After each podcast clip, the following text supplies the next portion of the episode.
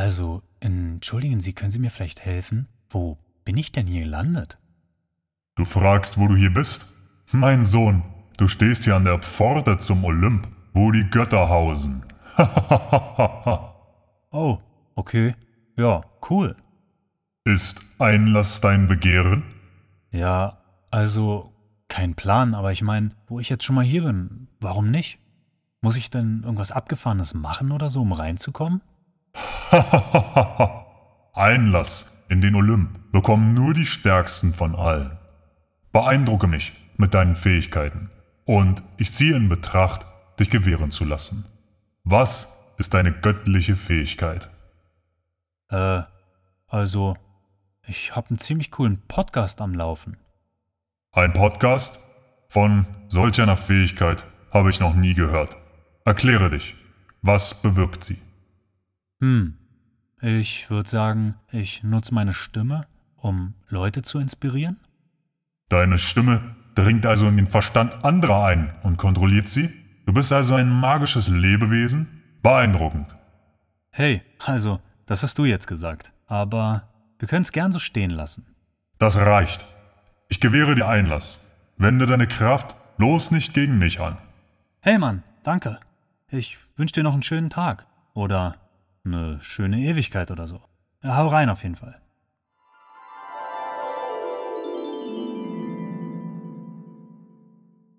Klasse, dass ihr wieder eingeschaltet habt zu Episode 8 bei Ein Ticket zur Milchstraße. In Episode 7 ging es ja um die Ankunft in Fukuoka im Januar. Ich habe euch nützliche Tipps gegeben, um beim Einkaufen und Wohnen ein bisschen was zu sparen, euch erzählt, was ihr tun könnt, um ein paar Leute kennenzulernen und davon berichtet, wie und wo ich Haruka, Sarah, Koske und Haruki das erste Mal kennengelernt habe. Dann lasst uns heute mal schauen, was so passiert ist, als wir uns mit Haruka getroffen haben. Wer zufällig noch dort auftauchte und ob wir noch weitere Treffen in Fukuoka hatten, klären wir alles heute. Also bleibt dran. Ich hol mir nur schnell noch einen Wurstschnitzel, dann geht's los.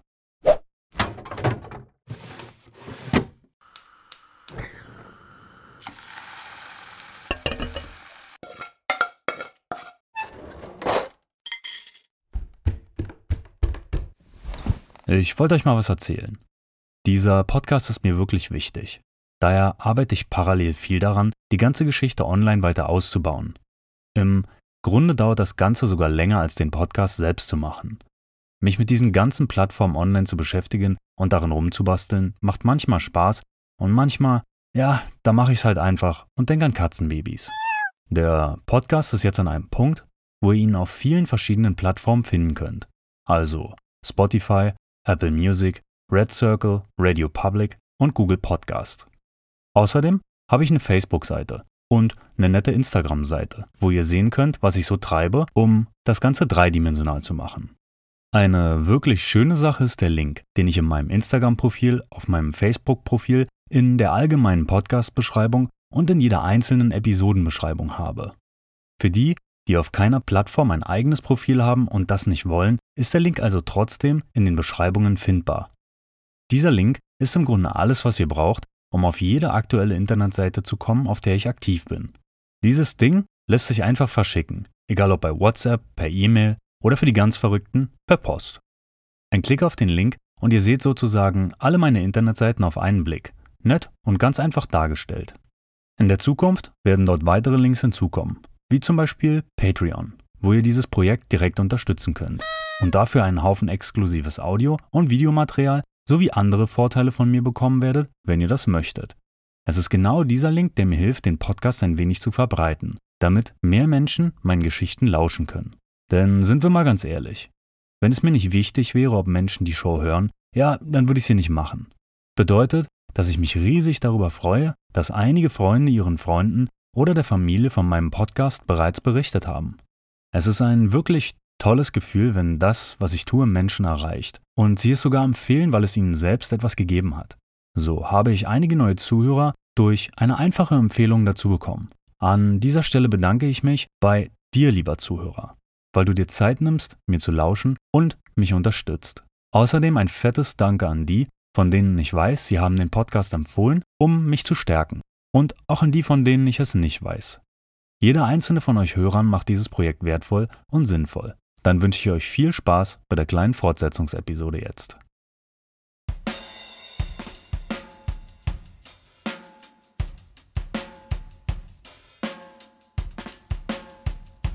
Spulen wir mal zurück. Nach dem Meetup von Haruka vergingen einige Tage und ich schrieb in der Nachricht bei Facebook, in der ich mich auch nochmal für das geile Treffen letztens bedankte, das sie organisiert hatte. Sie freute sich über die Mail und ich fragte sie direkt, ob sie Zeit hat, sich mit uns zu treffen.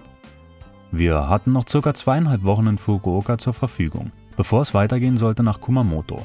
Sie sagte direkt zu, erklärte aber, dass sie im Moment einen sehr straffen Zeitplan habe wir schrieben ein bisschen hin und her und fanden ein Datum im Laufe der folgenden Woche. Haruka ist ein wirklich super fleißiges, ja ich würde sagen typisches japanisches Schulmädchen. Das bedeutet, sie erledigt ihre Aufgaben sehr gewissenhaft, besucht noch ein oder mehrere Schul-AGs nach dem Unterricht und verwendet ihre Freizeit dann noch zum Lernen und Freunde treffen. Es ist in Japan absolut normal, auch nach 18, 19 oder 20 Uhr junge Schüler in Uniform draußen zu sehen. Viele japanische Kids besuchen nach dem Unterricht Lerngruppen oder AGs und fahren nicht erst nach Hause, um sich umzuziehen, sondern treffen sich dann direkt mit Freunden. So sieht man teilweise bis spät abends Schüler in Uniform auf den Straßen. Japan ist meiner eigenen Erfahrung nach ein ultra super sicheres Land. Selbst in den abgelegensten und dunkelsten Seitenstraßen, ob auf einer Insel in irgendeinem Dorf oder in Tokio, ist mir nie etwas passiert. Ich sage nicht, dass es keine Verbrechen gibt. Natürlich gibt es Kriminalität und auch einen Haufen Statistiken darüber. Aber sind wir mal ehrlich, keine Statistik ist genauer als das praktische Leben auf der Straße, weit weg von Theorie und Zahlen. Ich bin in Japan schon in ziemlichen Gruselecken gewesen und habe auch schon die ein oder andere linke Nummer miterlebt. Doch das war nichts im Vergleich zu den vielen Problemen, die mir in Berlin begegneten. Meiner langen Erfahrung nach würde ich es ganz oberflächlich und einfach so beschreiben, dass die Kriminalität in Japan eher im Hintergrund stattfindet und der normale Bürger nicht wirklich was zu befürchten hat. Gehe ich natürlich in die nächste Bar und hau dem 120 Kilo Muskelsack, der mit seinen fünf Kumpels an der Theke sitzt, eine von Latz, brauche ich mich nirgendwo auf der Welt wundern, wenn ich ein heftiges Echo bekomme. Ich sollte natürlich auch nicht irgendwelche zwielichtigen Persönlichkeiten provozieren, wenn ich eindeutig sehe, sie sind nicht ganz knusper. Schlägereien in Japan habe ich noch nie gesehen. Weder in Clubs und erst recht nicht auf der Straße. Die Japaner sind in der Regel sehr distanzierte, freundliche Menschen die Meister darin sind, ihre Emotionen zu kontrollieren. Ausnahmen gibt es immer wieder, doch hier eher weniger. Kleine Beispiele aus dem täglichen Leben, von denen ihr eventuell schon mal gehört habt. In dem Moment, wo ich das Skript für diese Episode geschrieben habe, saß ich in einer Bibliothek. Also erzähle ich die Geschichte einfach nochmal aus der Perspektive in dieser Bibliothek. An dem Tisch, an dem ich sitze, haben in der letzten Stunde gut vier Personen ihre nagelneuen MacBooks, iPhones, Taschen und Geldbörsen einfach so liegen lassen, um auf Klo zu gehen oder sich mal eben seelenruhig 20 Minuten für einen Kaffee bei Starbucks nebenan anzustellen. Niemand wirft hier auch nur einen Blick auf diese zigtausenden Euros, die einfach so rumliegen. Als Berliner kommt es mir vor wie ein Witz. Obwohl ich das Szenario seit Jahren kenne, suche ich manchmal immer noch die versteckte Kamera. Nicht selten ist auch, dass Japaner ihre Kinder einfach mal kurz im Auto lassen, wenn sie in den Supermarkt etwas einkaufen gehen. Man könnte sagen, absolut verwerflich, aber hier ist es einfach möglich. So sieht man schon mal öfter ein paar Kinder in den Autos auf einem Supermarktparkplatz geduldig warten. Auf Shodoshima war das heftigste, was ich gesehen habe, ein laufender Wagen mit zwei Babys und einem circa Sechsjährigen, der vermutlich auf seine Geschwister aufgepasst hat. Welcome to Japan. Oder besser, Welcome to Shodoshima.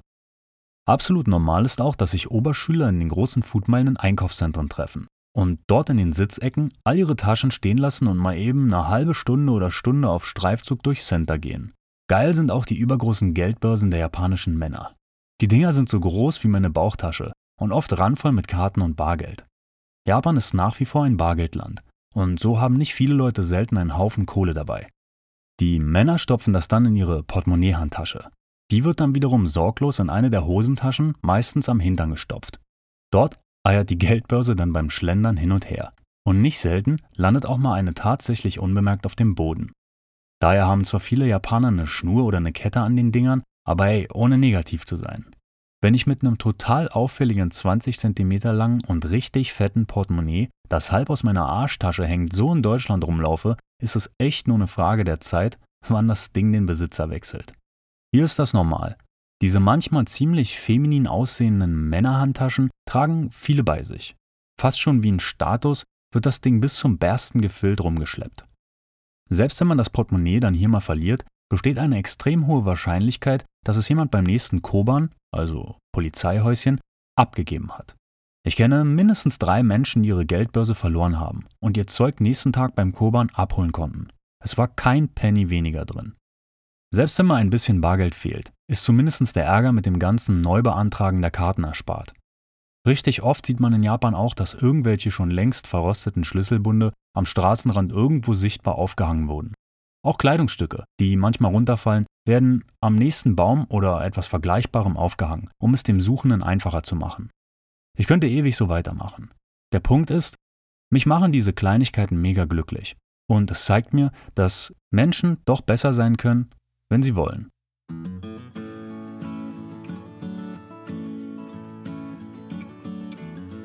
Sich abends in Japan zu treffen ist also in der Regel nirgendwo ein Problem und auch für junge Schüler und deren Eltern ganz normal.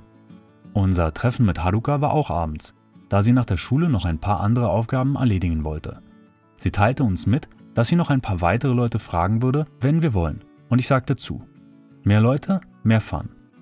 Treffpunkt war Hakata Station, die größte Bahnstation in Fukuoka. Ein mehretagiges Monster von Bahnhof mit Einkaufsmalls und unterirdischen kilometerlangen Gängen so wie es sich für einen japanischen Bahnhof in der Größe gehört. Wir waren etwas früher da und erkundeten ein wenig den Bahnhof. Wir fanden einen guten Punkt, von dem aus wir den Treffpunkt im Blick hatten und hielten Ausschau nach Haruka und den uns noch unbekannten Gästen. Als ich meinen Blick so streifen ließ, sah ich ein bekanntes Gesicht. Es war Haruki, der junge braungebrannte euphorische Schwimmer, mit dem ich beim Meetup in einer Gruppe war. Wir liefen runter zu ihm, um ihn zu begrüßen und freuten uns zu hören, dass er beim Treffen dabei war. Kurz darauf tauchte Haruka auf.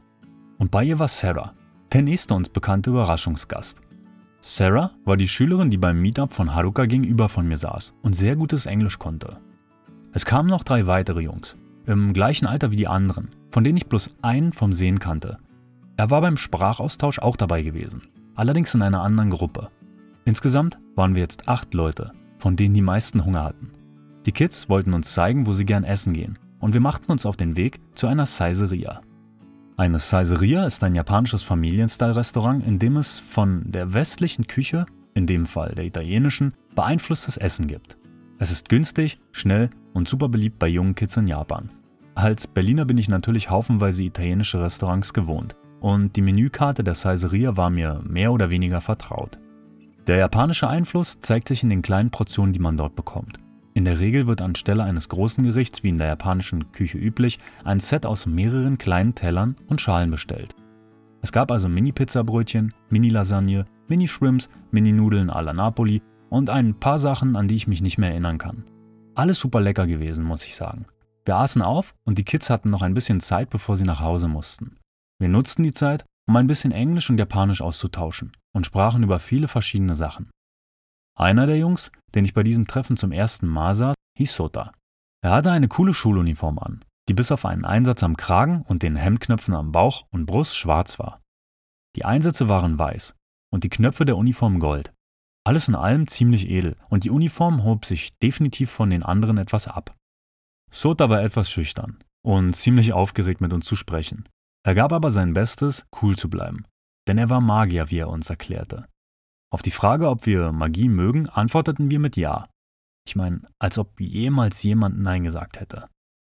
Er holte ein Kartendeck heraus und man konnte direkt anhand seiner Fingerfertigkeit sehen, dass er damit umgehen konnte.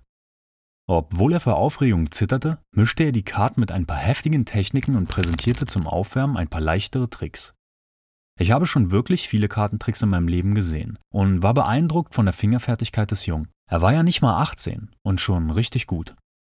Zum Abschluss zeigte er noch ein paar von diesen richtig heftigen Tricks, bei denen ich immer denke, irgendwie werde ich sie am Ende schon logisch erklären können und die mich dann so umhauen, dass ich das Universum und seine Gesetze anzweifeln muss. Bei einem dieser David Copperfield Tricks ließ er auf wirklich unerklärliche Art und Weise eine Karte auftauchen, die vorher von mir signiert wurde. Diese Karte schenkte er mir als Erinnerung und zurzeit liegt sie in meinem Japanisch-Lehrbuch im Regal neben mir. Nicht nur ich, sondern die ganze Gruppe hatte an diesem Abend eine Menge Spaß und wir unterhielten uns fröhlich noch eine ganze Weile weiter. Wir genossen die sorglose Atmosphäre mit der Gruppe sehr. Doch die Zeit flog und die Kids hatten ja auch zu Hause noch ein paar Aufgaben zu erledigen. Ich glaube, wir waren damals so knapp anderthalb Stunden zusammen. Und für jede Sekunde, nein, für jeden Moment bin ich wirklich dankbar. Wir bezahlten und machten ein richtig tolles Abschiedsfoto zusammen, was auf meiner ganz tollen, richtig teuren und nagelneuen, verfickten, kaputten SD-Karte war. Sollte ich jemals nochmal an dieses tolle Foto kommen, teile ich es mit euch auf meiner Instagram- und Facebook-Seite.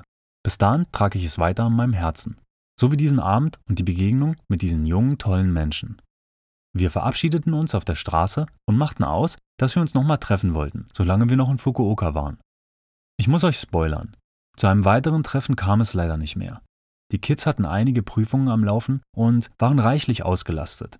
Wir respektierten das und wollten uns auch nicht auf Biegen und Brechen mit ihnen treffen. Aber ich sag euch was. Erinnert ihr euch noch an Koske? Das war der Typ, der bei Harukas Meetup zu spät kam sich zu mir an den Tisch gesellte und den ich irgendwie lustig fand, obwohl er gar nichts Besonderes machte, um es zu sein. Ich hatte Koske kurz nach dem Meetup von Haruka auch eine Message geschrieben und er antwortete mir darauf mit etwas Verspätung.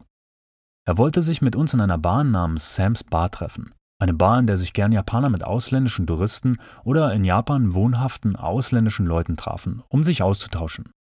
Kann ich das sagen? Ausländische Leute? Da muss man ja höllisch aufpassen. Ich meine, ich bin ja selbst gerade Ausländer in Japan. Ähm, nicht japanische, sich in Japan aufhaltende Individuen. Das ist sicher politisch korrekt. Naja, whatever. Der Eigentümer der Bar hieß, wie überraschend, Sam. Sam war in seinem Leben ziemlich rumgekommen.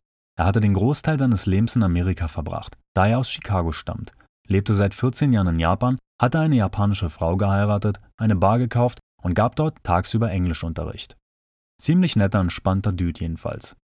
In der Bar wollte Koske sich treffen. Wir machten eine Zeit aus und schauten, wo die Bar war. Ich erinnere mich, dass die Bar so gegen 18 Uhr aufmachte und die Leute in der Regel so ab 19 Uhr kamen, um sich zu treffen. Koske wollte so gegen 18.30 Uhr da sein. Wir waren kurz nach sechs da und waren die Ersten. Wir quatschten ein bisschen mit Sam und warteten, bis ein paar andere Leute sich dazugesellten. Es wurde immer später. Nur von Koske keine Spur. Er zog die zu spät kommen Masche vom Meetup eindeutig nochmal durch, der Gute. Gegen halb acht wurde es in dem Laden schon richtig gemütlich. Es waren hauptsächlich nicht-japanische, sich in Japan aufhaltende Individuen in der Bar. Gott, ist das kompliziert. Ein paar Japaner waren auch da. Wir quatschten ein bisschen hier und da und desto später es wurde, desto voller und lauter wurde es. Es muss so kurz nach acht gewesen sein, da kam er an den Tisch. Der gute Koske war da. Er hatte noch seinen Anzug von der Arbeit an und sah richtig professionell aus. Er bestellte direkt zwei harte Drinks und fing an, was zu trinken. Irgendwie hatte er anscheinend was nachzuholen. Er musste nächsten Tag wieder arbeiten und hatte leider nicht so viel Zeit mitgebracht. Aber gut zwei Stunden quatschten wir über alle möglichen Themen, die so typischerweise in der Atmosphäre einer Bar bei alkoholischen Getränken auf den Tisch kommen. Als er aufstand, um zu gehen, schielte er mich an und erklärte, er sei zu betrunken, um seinen bestellten Highball auszutrinken. Er klopfte auf den Tisch schnappte sich etwas grob seine Sachen und machte sich von dann. Wir blieben noch eine kleine Weile und sprachen mit den ganzen neuen Gesichtern um uns herum, bevor wir auch heimgingen. Am darauffolgenden Tag hatte ich eine neue Nachricht auf meinem Handy. Sie war von Koske. Eine Einladung zum Essen mit seinen Eltern bei sich zu Hause. Wie geil war das denn bitte? Ich sagte sofort zu. Ein paar Tage später trafen wir uns mit Koske um in seinem Elternhaus gemeinsam mit seiner Mom und seinem Dad zu Abend zu essen. Er holte uns mit dem Auto an der nahegelegenen Bahnstation ab und wir fuhren so circa 30 Minuten, bis wir am Haus waren. Als wir ankamen, war ich recht erstaunt, denn das Haus war in einer ziemlich guten Wohngegend gelegen und es war echt groß. Wir traten ein und Koskes Mutter stand am Eingang des Hauses, um uns im Empfang zu nehmen. Wir waren natürlich etwas aufgeregt und stellten uns in Japanisch bei ihr vor. Es ist immer etwas knifflig herauszufinden, ob die Familie eher locker oder super traditionell ist. Sich in Japanisch vorzustellen und ein kleines bisschen Smalltalk zu halten, hilft mir immer in den ersten paar Minuten festzustellen, wie höflich ich im weiteren Verlaufe des Abends unbedingt sein sollte. Also ich meine, ich bin selbstverständlich immer höflich und respektvoll. Habe ich ja schließlich so gelernt. Ich rede ja auch nicht von Füße auf dem Tisch, was geht ab, alter Level, sondern eher, sollte ich lieber sie oder du sagen, was sowohl in Englisch als auch in Japanisch wegfällt. Soll ja auch nur veranschaulichen, was ich meine. Ich empfinde es als einfacher, in Japan in irgendwelche Kulturfallen zu tappen. Dafür ist Japan ja schließlich auch ein bisschen bekannt. In der Regel wird man nicht geköpft, sollte man einen Fehler machen. Aber es gibt einfach Dinge, die wirklich unangenehm werden können und die Familie oder Bekannten in eine unkomfortable Situation bringen. Der Klassiker ist es, über den Zweiten Weltkrieg zu sprechen, die Stäbchen beim Essen senkrecht in den Reis zu stechen und generell wie ein Irrer mit den Essstäbchen auf alles zu zeigen und Essen damit weiterzureichen, das dann wiederum von der Person, der man etwas reicht, mit Stäbchen entgegengenommen wird. Kurze Erklärung, warum das so ist. Politik in Japan und die Ansicht über den Krieg ist eine ganz eigene Welt, in die man als Nicht-Japaner lieber nicht eintaucht. Gespräche darüber können zu Missverständnissen aufgrund von unterschiedlichen Ansichten führen und einen ganzen Abend ruinieren. Die Essstäbchen senkrecht in den Reis zu stecken oder damit Essen weiterzureichen sind beides Dinge, die bei einem Beerdigungsritual auftreten und haben in einem geselligen Abend nichts zu suchen. Es kommt natürlich absolut darauf an, wie locker die Leute sind, mit denen ihr euch trefft. Manche werden sicher darüber schmunzeln. Wenige werden sogar als Japaner diese Dinge nicht kennen oder darüber nachdenken. Weiß man es jedoch, ist man immer gut bedient, es nicht zu tun. Seine Mom war auf jeden Fall schon mal richtig cool. Sie bat uns reinzukommen und wir machten uns auf in ihr Wohnzimmer. Das Haus war ziemlich ungewöhnlich und nicht wirklich traditionell. Im Wohnzimmer wurde zwar auf dem Boden gegessen und es gab typisch japanische Sachen wie einen Hausaltar, Tatami-Matten, haufenweise japanische Deko, viele Holzelemente und ein paar andere Dinge, aber die Einrichtung und der Aufbau des Hauses insgesamt sah ziemlich europäisch aus. Wir setzten uns an den Esstisch und Koske verließ die Runde, um sich umzuziehen und frisch zu machen, da er uns direkt nach der Arbeit abgeholt hatte.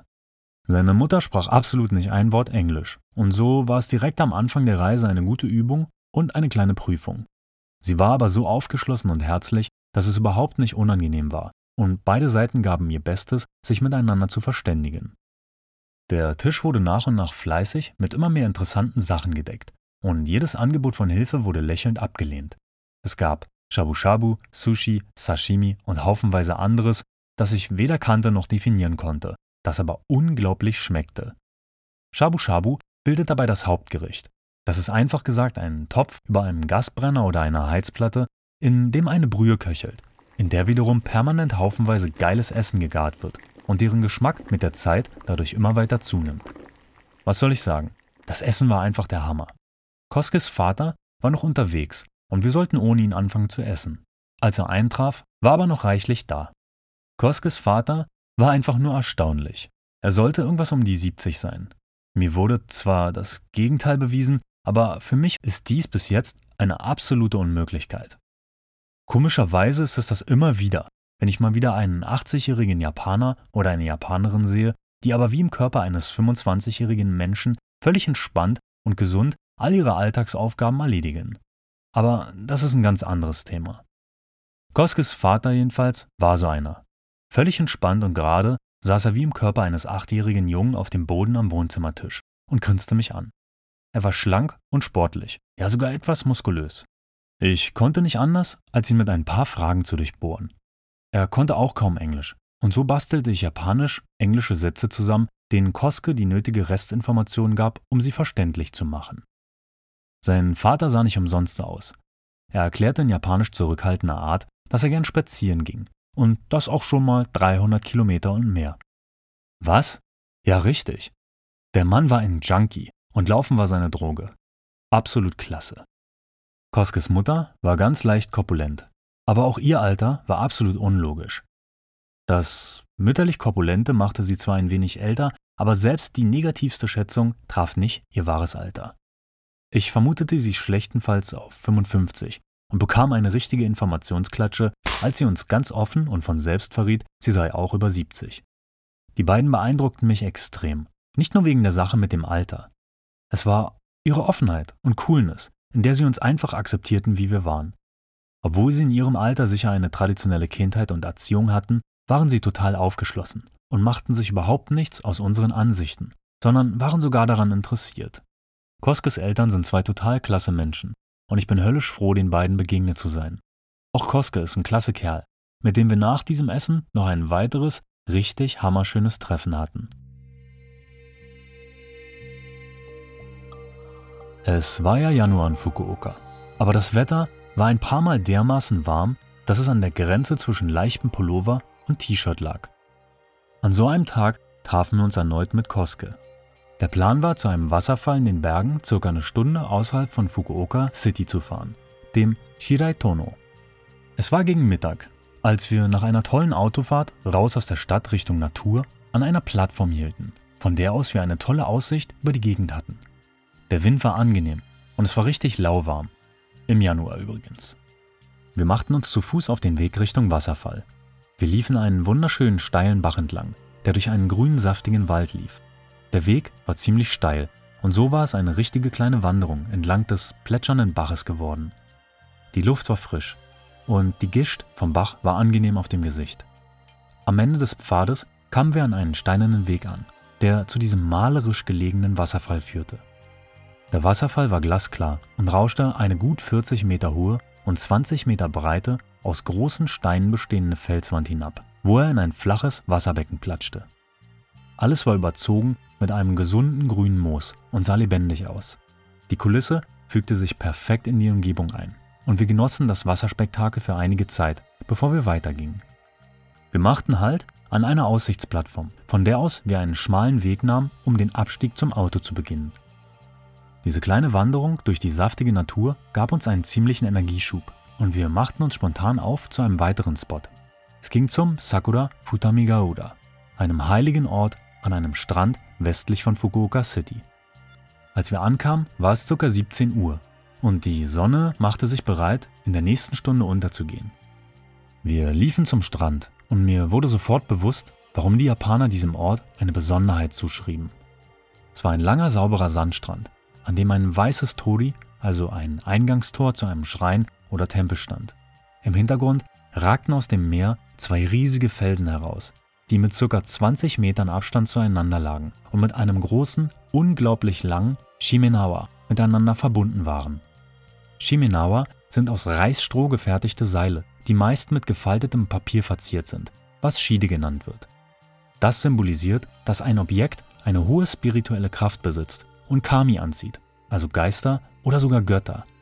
Damit ist es heilig und wird mit diesen Seilen und Papieren geschützt. Diese Spiritualität konnte man hier nicht nur spüren, sondern sehen. Die Sonne tauchte alles, was sie berührte, in ein intensives Gold, wobei der Himmel feuerrot brannte, als wäre er von ihr entzündet. Das Meer warf einige Wellen auf, die Gischt spritzte und für ein paar Momente verlor ich mich selbst in der Atmosphäre. Wind, Wellen, Licht, Meer und Sand. Mein Verstand fühlte und sah all diese Elemente um mich herum so klar und intensiv. Ich war voller Energie und machte ein paar langsame, tiefe Atemzüge. Ich ließ die Luft aus meinen Lungen einige Male lang und kräftig entweichen. Es war wie eine Reinigung für mich. Jeder genoss diese Momente auf seine ganz eigene Art und Weise. Und wir blieben noch eine Weile am Strand, um das Spektakel zu betrachten. Ich habe keine Ahnung, wie viel Zeit verging. Doch die Sonne stand tief, als wir diesen Ort wieder verließen. Wir waren hungrig und fuhren im Dunkeln zurück in die Stadt, wo wir in der Kantine von Koskes alter Universität zusammen aßen und den Tag bei einem netten Gespräch ausklingen ließen. Er fuhr uns nach Hause und wir verabschiedeten uns herzlich von ihm, da dies durch seine Arbeit definitiv das letzte Treffen sein sollte. Was für eine Zeit das war.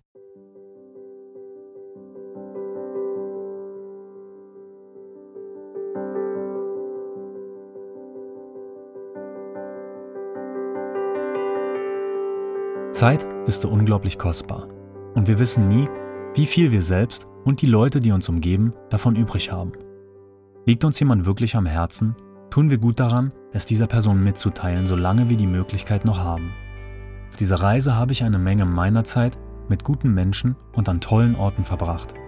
Diese Investition fühlt sich ausschließlich richtig an und ich werde immer mit einem Lächeln darauf zurückblicken. Ich wünsche jedem von euch auch dieses Gefühl eure Zeit am richtigen Ort mit den richtigen Leuten verbracht zu haben und auch in der Zukunft zu verbringen.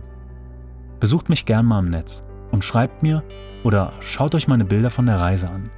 Ich schreibe dort zu jedem meiner Bilder immer einen kleinen Text, sozusagen eine kleine Erkenntnis, die ich daraus gewonnen habe. Ein Ticket zur Milchstraße einfach mal bei Google eingeben, Instagram oder Facebook. In Episode 8 geht's dann von Fukuoka nach Kumamoto wo wir in einer ganz besonderen Unterkunft übernachtet haben und ein paar unangenehme Schwierigkeiten hatten. Wenn ihr mehr darüber wissen wollt, schaltet gern wieder ein. Am Montag in zwei Wochen. Macht's gut. Wir hören uns.